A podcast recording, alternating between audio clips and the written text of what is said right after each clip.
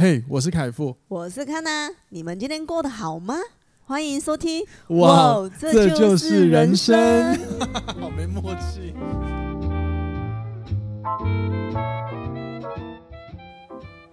欢迎收听，哇，这就是人生，大家晚安，大家早安，我是凯富，大家好，我是康娜。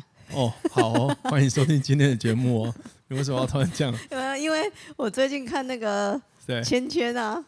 就被他洗脑了，他说大家好，大家我是芊芊呐，记得要追踪我的哇，这就是人生 Podcast 频道，好贱哦，拿这样的名字来赞助我的节目，所以脑海中出现大家好，好聪明哦，靠，你真难靠，你真的是常常做一些你抓得住我，但我抓不住你的行为，对啊，我觉得我跟卡拉的婚就是这样，对啊，永远都是你抓得住我，但我抓不太住你，可恶啊，这样对你来讲比较有新鲜感，新鲜感没有错。对啊，不然你很容易无趣，好不好？你觉得无趣？根本讲了一副很犯贱呢，好像我我有 M 一样神经哦，直接叫生活乐趣好吗？嗯，好，我们今天来跟大家聊一下，就是《有生之年》这部戏。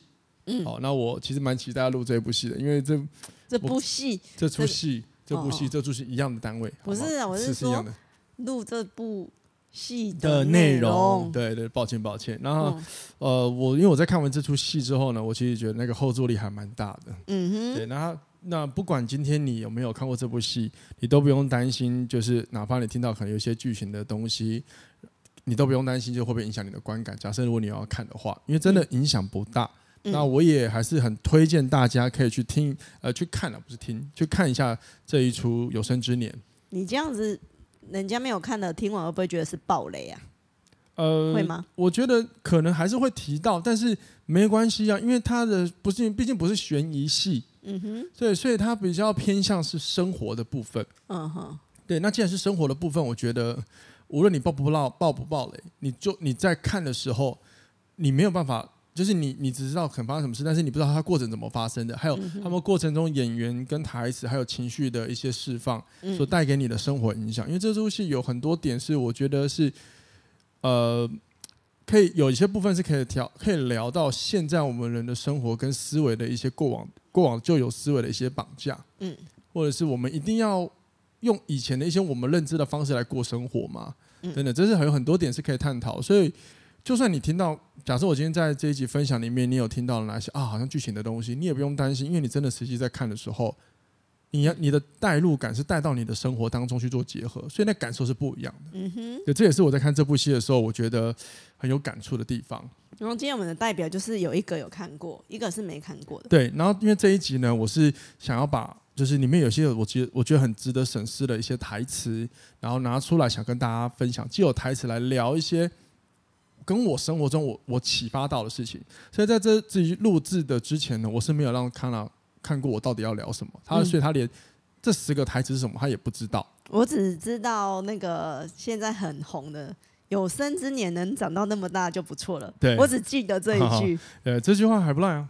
嗯、然后讲到这句话，其实这个是呃吴康仁很厉害的地方，就是吴康仁在演这出戏这个角色的时候，他是想着这个角色。的所有发生的一切之后呢，他是想怎么样可以去形容他，所以最后呢，他把所有这个角色的感受想完之后，才写出这段话。嗯，刚刚你讲有生之年能够活到这么大，算不错了。其实后面还有一句，就是真好，真的好想好好谈一场恋爱。嗯，这是吴康仁想出来的。嗯，对，然后也赋予了这个角色很代表性的一个台词。嗯，所以我觉得很很有感。那我也必须说，吴康仁很厉害。如果说你是有在看吴康仁的戏的话，你就会发现他常常很多不在不每个不同的角色上，往往有些情绪的转折的表情一样。嗯。可是你就是很妙的，就是一样的表情，却是用在不同角色，就是可以带出那很独一无二的氛围，这超奇妙，这是他很厉害的地方。嗯。因为我每次看他演，有一些比如说突然情绪一沉静下来之后，那个表情就是啊。吴慷仁的武武康武康人武康人的招牌的表情，可是你就会发现，你不会觉得哦，怎么又是这样的演法？不会不会，你都不会觉得怎么没有变？嗯，演法怎么都没有变？这是我觉得很厉害的地方。嗯，我觉得跟他生活历练有关系，可能是吧。然后再加上，啊、呃，把角色解得很透。嗯，所以你知道我们在前几集有讲过相由心生吧？嗯，所以当你可以从内心去感觉到你你你的状态，你释放出来的就是不一样，因为我们的表情就是如此。嗯，所以但是在表情背后，我看不到那个无形，我们看不到那种无形的氛围嘛。嗯，这来自于你内心的的那个引发，从内而外的一个释放，嗯，那就是很屌哎、欸，嗯，对啊。好，那我再来，很想跟大家聊这一集，是因为呢，我我我自己这样讲有点不要脸了，但是我觉得《有生之年》这部戏它的主轴核心价值跟哇，这就是人生，我们这个品牌有一个要传达的理念是很像的，嗯，就是如果你有看《有生之年》的海报，你就看到它上面自己写了一个是 living 活着，嗯嗯，整出戏其实他想讲的是我们在活着的过程中，我们怎么好好去面对生活中的一切，你会发现没有一定的答案，嗯，你也不见得是所谓的快乐的 happy ending，嗯。对你也不可能从此就很像有些公式化剧情，最后就无忧无虑。嗯，它就很偏现实面。那这一点呢，就跟我们哇，这就是人生。我们录了这么多集，今天这集我现在一百三十集。嗯，其实无论我们聊了什么，比如说可能有领导力，有一些脑科学，有些沟通、情绪，甚至有时候我们去分享一些什么生活实事什么 whatever。我们其实我跟康兰想要做的事情，真的就是呃分享不同的观点，无论你要不要认同也好，哪怕你听了我的观点，有时候你会觉得不认同而生气。又或者是你可能听完之后你很惊喜，或者是很开心，因为都好。我们想传达传达重点是，我们可能没有办法告诉你怎么做，你能够过得无忧无虑。或者是在生活当中，不是只有你想的那样，或许还有其他不同的想法跟模式。对，所以我就觉得，哎，好像每个人的生活，嗯，都可以多听多尝试吧。对。对，然后呢？其实延续你刚刚这样讲下来，就是我们没有办法告诉你什么样的选择是对的，我们也没有告诉你真的要怎么做选择，嗯，或哪一个是你做了这个是这个才是正确，没有办法，除非破坏法律、有危害以及道德、触犯法律这些事情，所以我们没有办法告诉你到底生活中是不是一定最后可以过得无忧无虑。但是我们只是想传递，让你获得这些观点之后，能够好好的活着，嗯，好好的活着，不见得是快乐的。而是它可以让你无论面到面对面对到什么事情，你依然可以处之泰然的在生活中，嗯，好好的度过你的每一天。那你有时候你会发现啊、哦，虽然说有辛苦的时候，但是你也会看到值得你开心的地方。这就是你从你的生活中去发现的事情。那这个是我们想要透过我们的这个平台节目提供的一个服务。嗯哼。那我们还想再做更多，尝试为听众做更多。提供更多的服务给你们，尽我们的能力。所以呢，我们哇，这就是人生。最近各位如果有在持续收听，就知道我们推出了一个就是免费我帮你宣传的活动。嗯、啊，其实这个活动的目的就是想要帮助，如果你是有品牌或新创、新创、新创公司，小心，新创公司。刚刚抱歉啊，如果你没有听到尖锐声音的话。哦，新创品牌啊，或者是你是有一些什么课程都好，只要你有东西想要宣传，那我们哇，这就是人生就很愿意在节目里免费帮你做，像广告业配一样帮你宣传出去。嗯、那如果说你有兴趣的话呢，就请你不吝啬的直接到我们的我的个人 IG，或者是哇，这就是人生的粉砖，我们会放在我的本集资讯栏下方，直接私讯我们，然后我们会告诉你后续我们可以怎么做，会还、嗯、我会告诉你这个活动的办法，好吗？或者是你也可以去点一下我们的的那个 po 文内容，也有一些解说。好不好？这是我们想为大家做的事情啦，好吗？嗯、那就希望各位，如果你有需要的话，欢迎跟我们联络喽。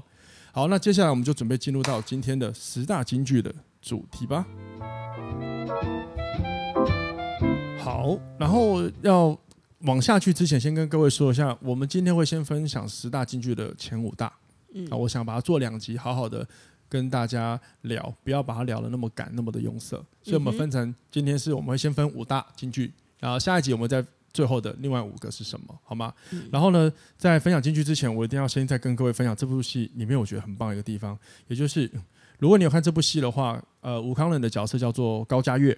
嗯，那高嘉岳呢，其实他是一个很想要被关注、被爱的人，因为他从小，如果你有看戏就知道，这个角色其实是很叛逆的。可是这个叛逆是来自于他总觉得不受到家人的对待，甚至是很容易就是常常出现一个可能，如果你是家中长子都会有的行为，就是。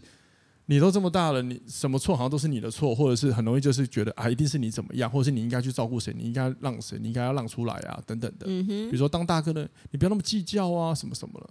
其中戏里面有一段就是高佳玉就会很很在意，就是他跟他二弟的生日差没几天，可是嗯，为什么他生日到的时候却要等着二弟一起过？但他觉得他的生日已经过了，然后他好像是哦，我每次我生日到，但是我要。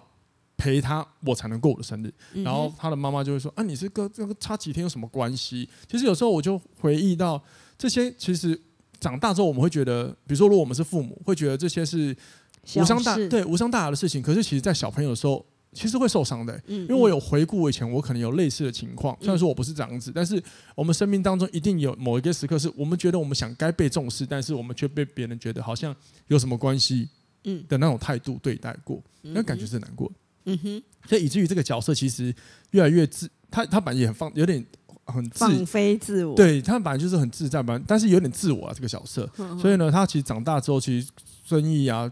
生意也失败，创业失败，后来感情也不顺，嗯、所以他在这部戏里面呢，嗯、高家月这个角色，他有写了一封遗书。嗯，这部戏其实是从死聊回到生。嗯哼，对，他其实最后在他他原本是在他创业失败之后，他原本要自杀，后来他发现这样做 好像还有什么事情没有做完，完成，对，所以他想要回家。嗯哼，对，所以呢，后来。在这部戏里面，其实他写了一封遗书，这个遗书是那个吴康仁手写下来的。嗯，然后我记得这个内容好像是他自己呃自己去看完之后，然后他去尝试把它写出来的。那我是觉得很很有后坐力啊。嗯，那我不太知道，我不太确定说我这一个遗书是不是那个吴慷仁想的，还是说台词就写好？那因为至少是他手写很屌。那我想要在这边直接分享最后一段。因为前面其实是他在交代事情，可是你这个这个，我觉得大家你可以，如果你没有想看戏，你可以上网看，你会发现，因为高嘉月这个人也没什么钱，所以他的遗书里还是充斥了很多他的抱歉，可是他不是会说出来的。嗯哼，对，然后他的，但是他这个这一封遗书的最后是写，好想好好的谈场恋爱，嗯，啊，在外生活久了，受到委屈了，然后你将发现，嗯。这世上最动人的声音就是家人的呼唤，所以他后来选择回家。嗯哼，那其实他回家之后就发现，大家里的人好像也没过得他想象中这么好。嗯哼，他觉得他最不好，他就他想回去，回来做完可能看一看大家，他就要自己离开。所以他在戏中常常说：“我要离走，哦，没有，差不多我几天之后我要走了。”所以他就要去自杀了。嗯哼，对。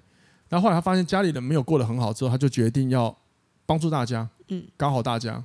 比如说，像父母，他的父母就不快乐，所以他就觉得为什么一定要强迫这段婚姻关系？可是二弟就是比较传统，就是觉得劝和不劝离。对，但是二弟的角色，因为他是继子，嗯他是收养的，所以他一定会感恩父母，所以他会不希望分离。可是站在高阶的角度，某一方面也是我们等等我们可以聊到，就是如果这个路径大家觉得应该是对的路径，但是其实是他是不快乐的，为为什么我们要坚持？嗯哼。那他后来他就是发现哦，结果。他发现大家都过得不好，所以他决定要留下来解决大家的问题，嗯，然后再离开，然后就在解决大家问题之中，顺便解决了自己的问题。对，可是中间有发生他二弟后来死掉，嗯哼，然后是因为这个转折，他才决定他要留下来了，嗯哼，对，就是所以我才说这部戏是从死或讲到活，然后过程中探讨了所有生活中我们可能有发生的大小事。那我觉得很奇妙的是，就是。能好好活着的人，在遇到挫折的时候，都会想要用自杀来解决一切。然后那些很想要好好活着的人，就会因为意外或疾病而离开这个人世间。我觉得也是一个，嗯，我们就没办法说，对我们没有办法说，嗯，大家在想什么？因为这还是涉猎到，就是大家对于成长背景所获得的价值观是不一样的。怎么会有没有一种魔法，就是交换灵魂就好了？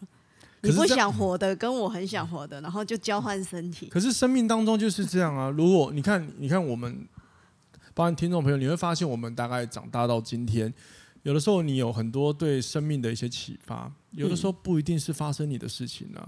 有的时候就是因为来自于其他人的憾事，所以让我们体悟到哦，原来我们活着，或是哪些事情值得珍惜啊？嗯嗯、对啊，如果每次一交换去解决问题，说不定我们会走向另外一种不好的状态。嗯，说明大家就是每个人都求得到死掉那 假设啦，就是你会无法预知什么情况，但是我们只能了解这个世界上是很公平的，嗯、是平衡的，有生跟死，它就是平衡的、啊，它不会只偏向生，也不会偏向死啊。嗯，好吗？啊，讲到这个就，我是觉我不是我是我不是情绪很多，我只是觉得很有很有意思的一个地方，就是这部戏我觉得很有意思的地方。嗯，好，那接下来我们就想要分享今天的前五大金句。然后第一个呢，就是等一下等一下，你前五大是有没有排名从？没有没有没有没有，完全不排名。哦，对对对，首先我先就是要就是因为我是在网络上就是在搜寻相关文章的时候，我就发现哎，有一个叫少女新闻室 Newsroom 的这一个。部落格，然后他有整理了这部戏里面的十个台词，嗯嗯，然后没错，这台词就是我在看的时候很有感触的，所以我就也很感谢有人这样整理，所以让我可以这样子录给大家。对，嗯、因为我本来想录，就是里面有一些台词内容很棒，然后真的感谢他们，他他们这个布洛格有这样整理，所以我也会把他的网站啊贴在今天的呃资讯难处，大家听完之后可以先看一看，说不定你有一些看完的共感，我们下一集再持续听，你就有发现哎不同的连接，说不定。好，好，那第一个想跟大家分享的一个台词就是“家还在，只是我们长大了”。嗯。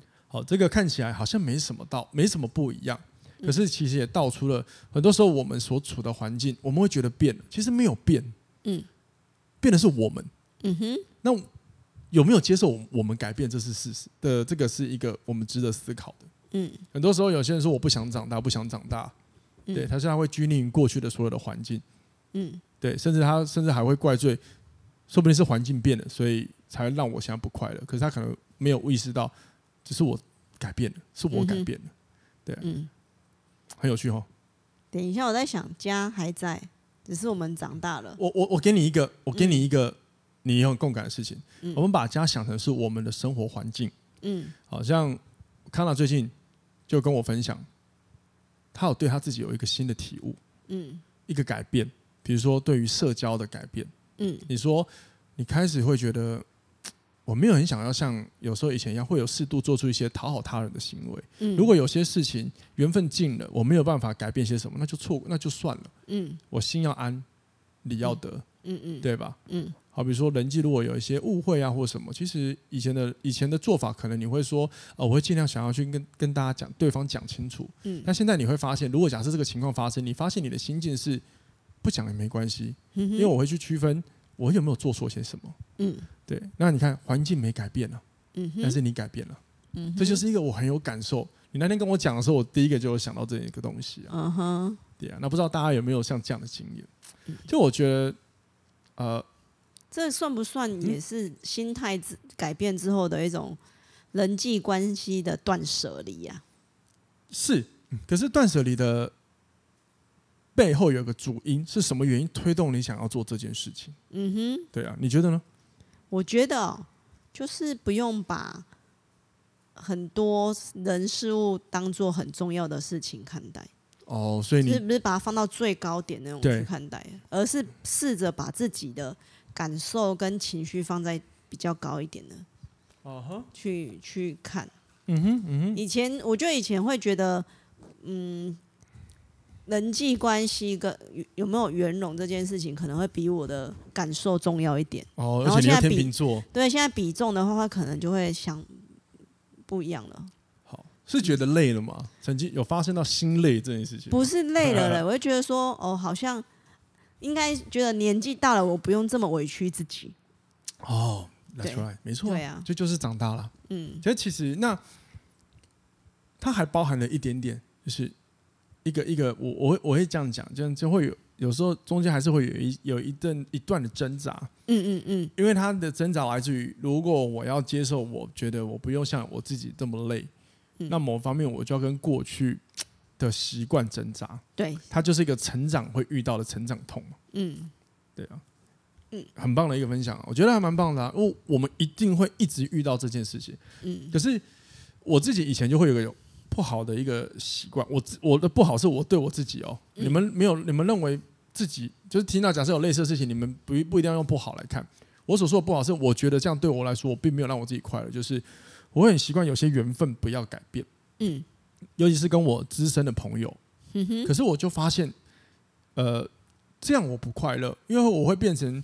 举例还说好，假设每年都有固定的朋友，就固定的什么时间要聚会，嗯，然后开始我就很，其实以前会潜在的会担心，如果有一天没有了怎么办？嗯哼，然后后来我慢慢的我就去适应，人会变的，我不可能每一件事情都会一直是模式保持下去，如果有。嗯那我会很感激，如果没有，它很正常，因为这个有时候不是来自于你们的友情断了，而是环生活改变的时候，你需要改变了。你可能你需要生活方式，你的环境都没有变，但是模式改变了。好比说，假设有些人他的职业转换，嗯嗯，所以时间不动了，那你还要去一直去期待他还要来配合我们以前的一些那个，比如说固定的一些聚餐时间啊，或者习惯吗？其实有时候可能会强人所难嘛。对，我觉得这种跟那个以前你跟学生时期的朋友们很好的时候，嗯、对，然后到了某个人生阶段，他们结婚生子之后，当然他们的生活比重会不一样。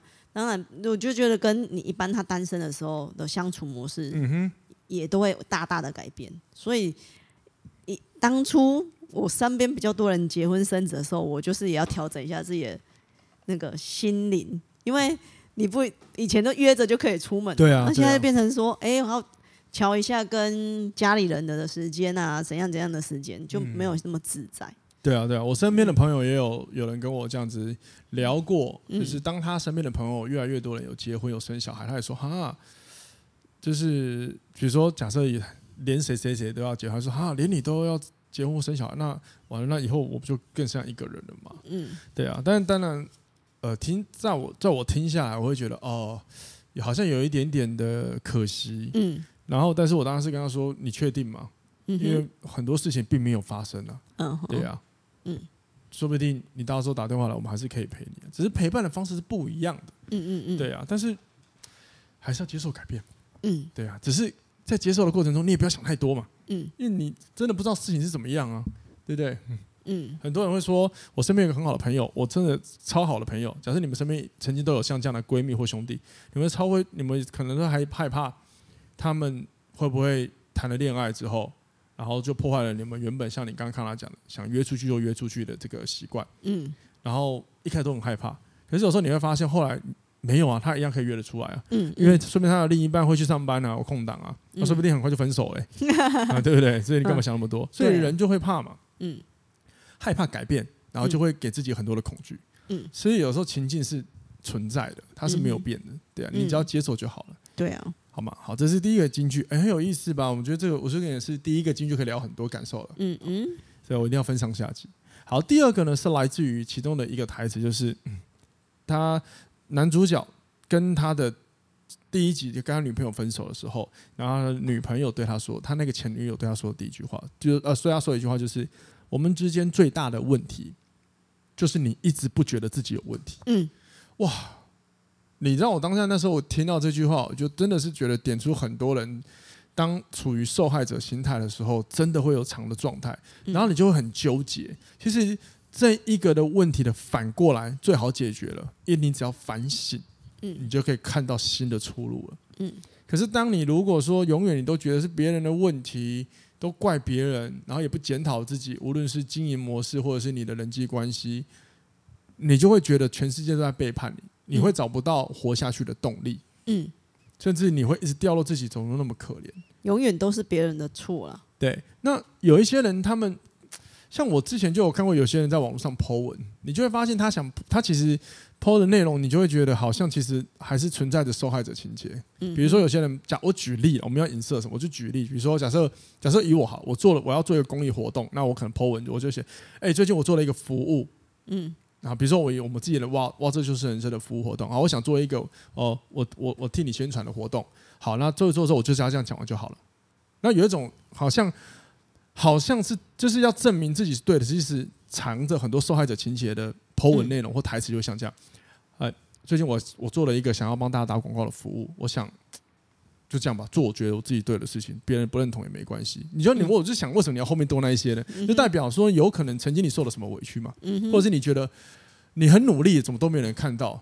那我就觉得为什么要这样？那我也看过，呃，那个 IG 上也有那种别的咖啡店有那个老板，然后说哦，我每我每天努力的把咖泡到最好，就让大家喝到最好的。那我相信明年会更好。那无论任何问题我都会解决的，反正人生就是这样，我就会解决什么问题。我就觉得为什么突然那么正能量？这是两件事，你不要这样混为一谈嘛。嗯。有时候过于卖弄情绪会让我，我这种很理性，某方面这方面很理性的，我会觉得，其实你不用这样，你只要让大家看到你的东西就好。嗯。对啊。嗯。不然其实很容易看到，好像有点受害者情节。嗯。你可以懂我的意思吗？我知道啊，可是我觉得那刚刚你讲那个京剧里面呢、啊。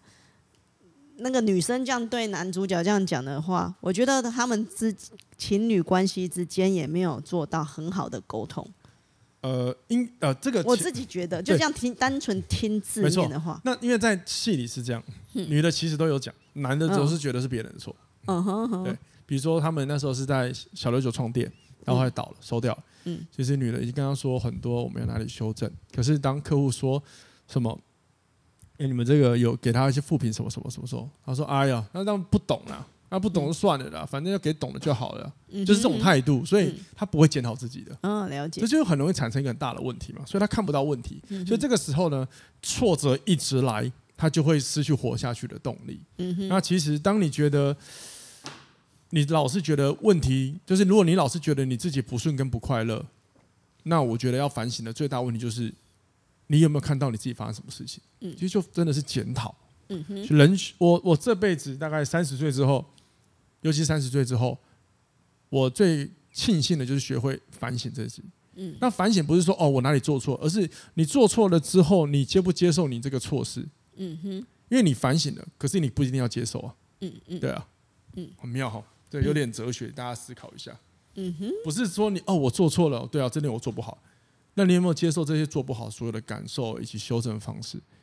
对，有些人会很赌气说，很很都都是我的错。对，那种也没有真正的反省自己啊。对啊，所以对，没错没错，你讲这个真真好，因为刚好接到我想讲，就是你要接受你的承认你的错误，其实是需要有一些勇气的。嗯嗯，很妙哈。嗯，是需要一点勇气的。嗯，好，来，接下来是第三个。好，这是来自于就是男主角讲的。什么？我们以为失，我们以为的失去，往往只是一段去无存尽的过程。嗯。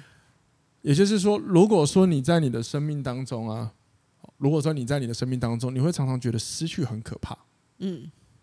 可是有时候你要换个角度想，其实这个失去可能只是帮你将你复杂的生活最近发生的周遭的事情，做了一个很简洁有力的删减。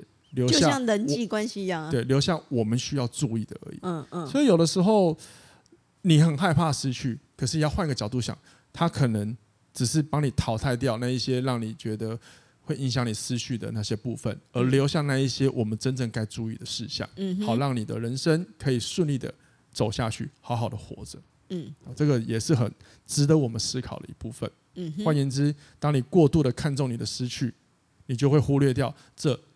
很重要嘛？嗯哼哼，很有趣吧？嗯嗯，有没有针对这个？你有没有什么感觉？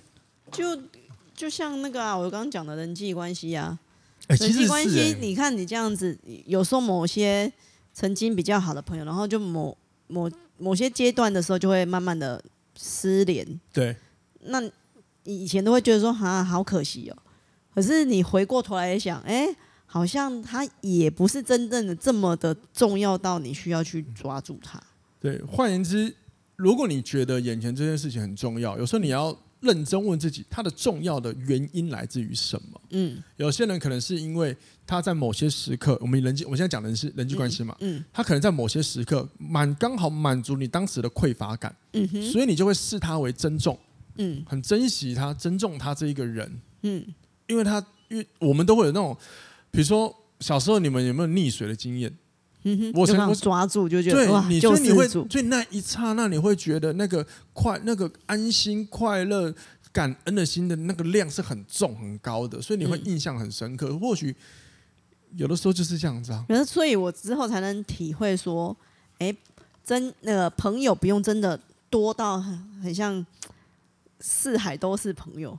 我觉得真心的，真的留几个，就好像哎、欸，还蛮够用的。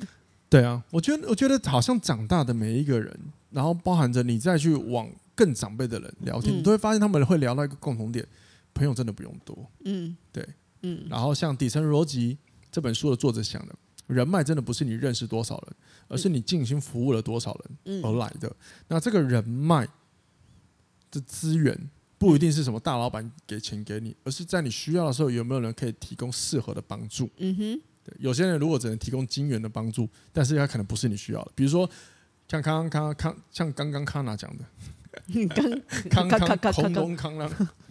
假设我今天是人际关系失恋，嗯，就你给我一百万，我可能也不能解决我失恋的问题啊。没错啊，一百万可以啊，买开心啊，用钱买开心。可是假设你失恋的目，你的想要解决的是让这个人挽回。一百万挽回这个太利益了吧！我操，这我不敢想哦。对啊，我不要跟你复合，不要跟那一百万哦，我可以啊！哦，好，我来哦，复合呀。有没有人堕落？哎，我跟你讲，我我国中的时候跟我一个朋友说，我们真的很愿意当小白脸，被养。对啊，这个这个念头还是可以存在的。我 在我跟我一个朋友，国中我们的志愿是长大后当小白脸，傻眼，蛮好赚的、啊。你看我，你看我们的青春多浪漫。好了，往下了啦。好，第四个。哦，他因为这是我顺他的文章整理。第四个也是呃本集很重要的一句话，就是有生之年能够长这么大算不错了，但真的好想好好谈一场恋爱。嗯啊、呃，我不知道你对这句话有什么感觉？有什么感觉？对啊，就是真的有生之年能长那么大，而且没有长歪。真的是阿弥陀佛，真的哈、哦。对啊，啊，好想谈恋爱是，嗯，我我是一种比较随缘的人。哦，这个他这个是他在戏里的一个遗憾，哦、这个角色的遗憾。嗯，我知道。然后如果依我以前的话，我会觉得说有就有，没有就算了。他其实不不必强求、嗯，因为他在这里面写了，我好想谈好好谈一场恋爱，是因为他恋爱都不顺。嗯，不顺还包含着父母的不认同。可是他要检讨一个行为，比如说戏里有讲到，他第一次带他的第一个好像算是女朋友吧，嗯，未成年哦，然后呢就想带回就带回家，就哎带回家之后，哎爸妈，这我女朋友，然后呢，然后就开始跟我女朋友说，哎，这是我爸，这是我妈，这是我二弟，这是我哥，来，这是我们家的冰箱，这是我们家的佛堂，嗯，然后就一副好像带回是正常的，嗯，所以你会发现这样子，有些父母会很惊讶，尤其尤其在高中年代，他会觉得你成年了没有还是什么，所以你难怪会。父母可能会反对，而且你又吊儿郎当的，嗯哼，所以他他然后所以像站在男主角的立场，就觉得你干嘛反对我？他就觉得恋爱是失败，嗯，觉得就是这样。可是，在有生之年能够长这么大，算不错了。我觉得是一个是男主角，我觉得他已经在准备要走挂掉之前的一个体悟。可是我也觉得是因为这句话，然后呢，也让他开始看到活着的一些值得关注的地方。嗯，也就是说，对我来讲。我们常常在一直汲汲营营的追求生活中的一些成长啊、民生啊，或者是你的自我的价值、自我成就感、自我实现等等都好。但是有时候停下来，其实回顾一下自己能够走到今天这样子，哎，很不赖耶。这是一个自我肯定的一个过程。只是我们好像先少去关注这样子。就好比说我们之前讲的，人都很容易去关注自己做不好的地方，去先少关注自己做对的事情、做对的那一部分。所以这个是我们。可以停下来回顾，跟自己对话，去思考。或许你会发现，在你的生活中，你可以找到新的动力跟不同的新视野，让你自己的内心安定，好好的活着。因为我觉得，对于这样生活下来、过下来、长到那么大，我觉得每一个年纪都在过关斩将。对啊，不管是你看你学业、爱情、友情、亲情，嗯，你每一段时间都是在。处理某些关卡，对啊，对啊，然后你在处理关卡之中，嗯、呃，学到的经验值是慢慢累积到可以让你在某个年纪之后学会说，哦，我原来生生活是这么可以稍微平稳一点，没有到那么的波波动。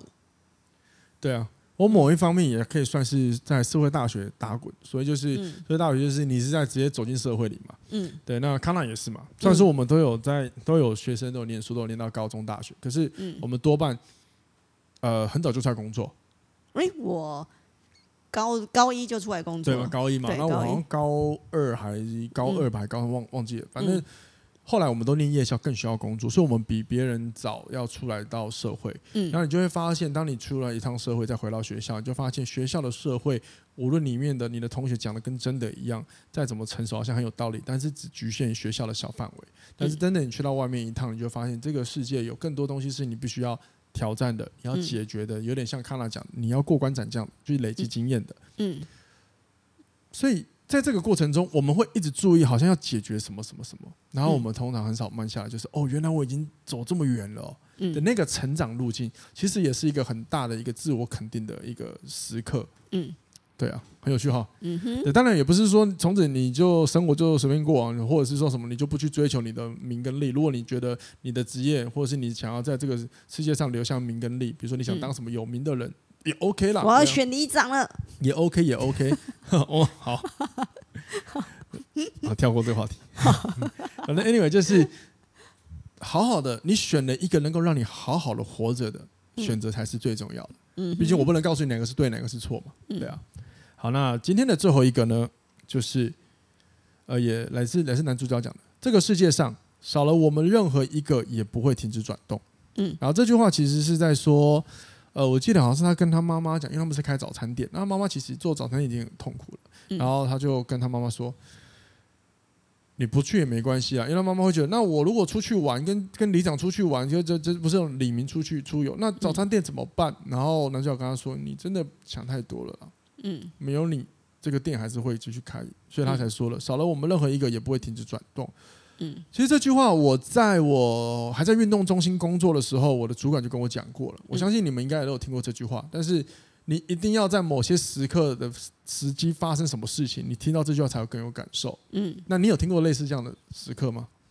类似这个，呃，有，uh huh、就是，哎、欸，是我们是前年还是去年确诊的？去年我确诊之后，因为我很少会这么、哦、这么长的时间不进公司，因为呃大概有半个月哦，对，超过半个月，然后。我我内心会一直很焦虑，说，呃，那我没有到的话，什么状况？嗯哼，什么事情原本是我要做的，可是我没有，我这么长时间都没有进去的话，会不会有影响？对。然后当下你就跟我讲说，呃，哦，我跟你讲，你跟我讲，你跟我讲说，哦、应该没有到影响到那么大，么就是别、啊、先不要把自己放在这么重要的位置，你你的心里就不会那么纠结。对，没错。对对，嗯，我的情况跟你一样。我就是以前在运动中心的时候，基本上我有点让我自己 stand by。然后我曾经主管就说：“你也可以去，可能出个国啊，等等的啊什么的。”然后我就说：“没关系啊，反正我就我，可是我本身就是比较喜欢待在公司啊，这也是一部分。可是他那时候讲也有提到这个点，让我反省了，思考了一下，就是就是这个公司少了你，真的也不会怎么样，它还是可以运作的下去的。那这句话点出来之后，我就在思考，如果你跟我以前的我一样，会觉得少了你不行的话。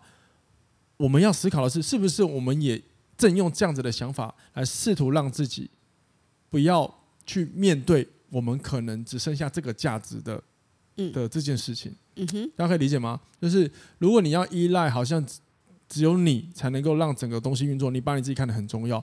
某一方面，你要思考的事情是，这可能是你唯一可以自我认同的一个唯一一个原因。嗯哼，可是，难道你的你的价值只能靠这件事来自我认同吗？如果是的话，那我们就要反省，为何我们让我们的价值创造只有那么的低迷？嗯哼，只有那么的少，不是低迷，对不起，只有那么的少，这么的低。嗯嗯，对，嗯，等于说你正在寄托某一个事情，试图靠自依赖这件事情来告诉自己，嗯，我是个有价值的人。嗯，这才是我们要思考的点。嗯哼，希望大家可以明白这一件事情。嗯 好，希望大家喜欢今天我们这样的分享的金句。我觉得。呃，剩下的五个我们留到下一集来讲。然后我也、嗯、就是，如果你愿意的话，或许你可以先去看一下，然后再来回来听这、嗯、这一集，甚至听下一集，你应该会更有感觉。好吗？好了那我们今天这集就录到这边了好吗？好。好谢谢你们然后呢也感谢你们收听。那再一次让我宣传一下我们的服务活动已经打出来了那欢迎各位可以到下方的资讯栏去直接去点击我们的 ig 或粉砖然后来看详细资讯好吗？那我们就下一集再继续聊下去喽下次听拜拜。